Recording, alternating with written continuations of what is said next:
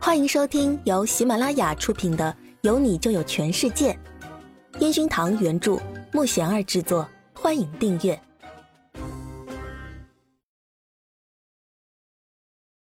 第二十七集。吉他音质出了问题。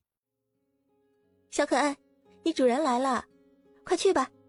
苏子雨一放手，吉娃娃就往那男人身上跑去。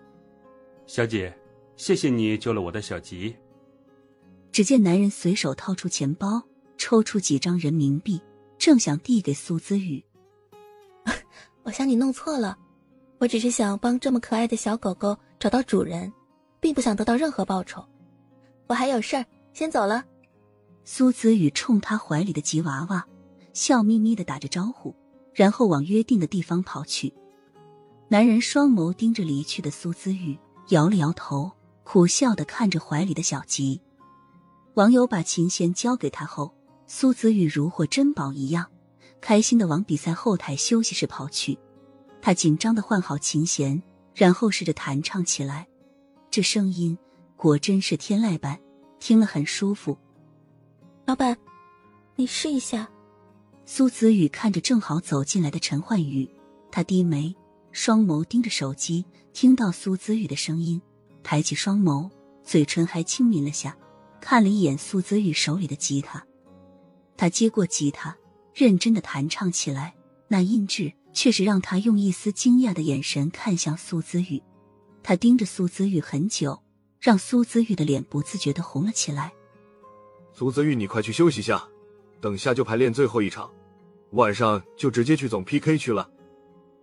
张队走进来，手里提着一袋这边的小吃。苏子玉开心的接过他手里吃的。往休息室的方向走去。晚上的天气没有早上好，一路上都雾气很大，还夹杂着毛毛雨。到了总 PK 区，苏子玉站在门口，等着里面的他们换好衣服。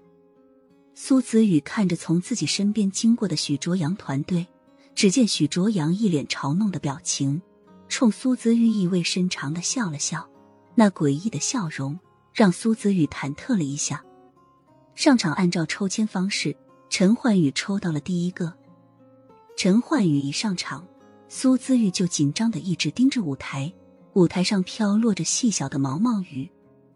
因为是在大型的体育场，现场有五万的观众，评委席上坐着三位资深的评委，其中一位就是这次的制作人王总。苏子宇看着陈焕宇刚弹吉他的那一下，只见他神情不对。马上侧过头看了一眼苏子玉，苏子玉也明显感觉到那声音不像刚刚在排练时弹唱的声音，这个琴怎么会发出这么奇怪的音质？苏子宇看着陈焕宇继续调整着情绪，然后唱着那首嗨翻全场的歌曲，整个现场的观众跟着台上的陈焕宇跳动起来，但是那吉他的声音却是越听越奇怪，专业的一听都能听得出来。苏子玉紧张的看着评委们皱着眉头的样子，心里慌死了。陈焕宇唱完，走下舞台。苏子玉接过他手里的话筒和吉他，看着他一脸不悦的接过刘明手里的毛巾，擦着额头的汗水。苏子玉拿着吉他，沮丧的跟在他后面。苏子玉，为什么吉他会出现这样的问题？一到后台休息室，张队就走过来，严厉的质问苏子玉。苏子宇看着他那严肃的表情，胆怯的拿着吉他，不知道怎么表达。他唯一能想到的是换了琴弦，可是明明和陈焕宇一起试弹过的，怎么会这样呢？够了，安静下！陈焕宇突然的怒喊让张队马上闭上嘴巴。陈岩峰看着怒气冲冲的张队，再看看陈焕宇黑着一张脸的样子，于是示意工作人员都先出去。苏子宇站在门口。心里难过的想哭，可是，在后台来来往往的都是工作人员，苏子宇只好强忍着，一个劲的想着到底是什么原因让本来弹着好好的吉他突然发出那样怪怪的声音。陈焕宇走出休息室，只见他已经整理好情绪，面带笑容的往舞台走去。苏子宇更是难过的想哭，旁边的工作人员都用异样的眼神看着苏子宇。苏子宇没有理会，他现在就想知道，最终的比赛结果会是怎么样？看着后台那大电视正直播着比赛中的许卓阳，他那自信的表情让苏子玉想起他那意味深长的笑容。比赛结束后，仅长达不到两分钟的评委讨论，最终的歌王争霸冠军得主是许卓阳。苏子玉看着台上还强装着笑容跟许卓阳拥抱的陈焕宇，他的心都疼得碎了。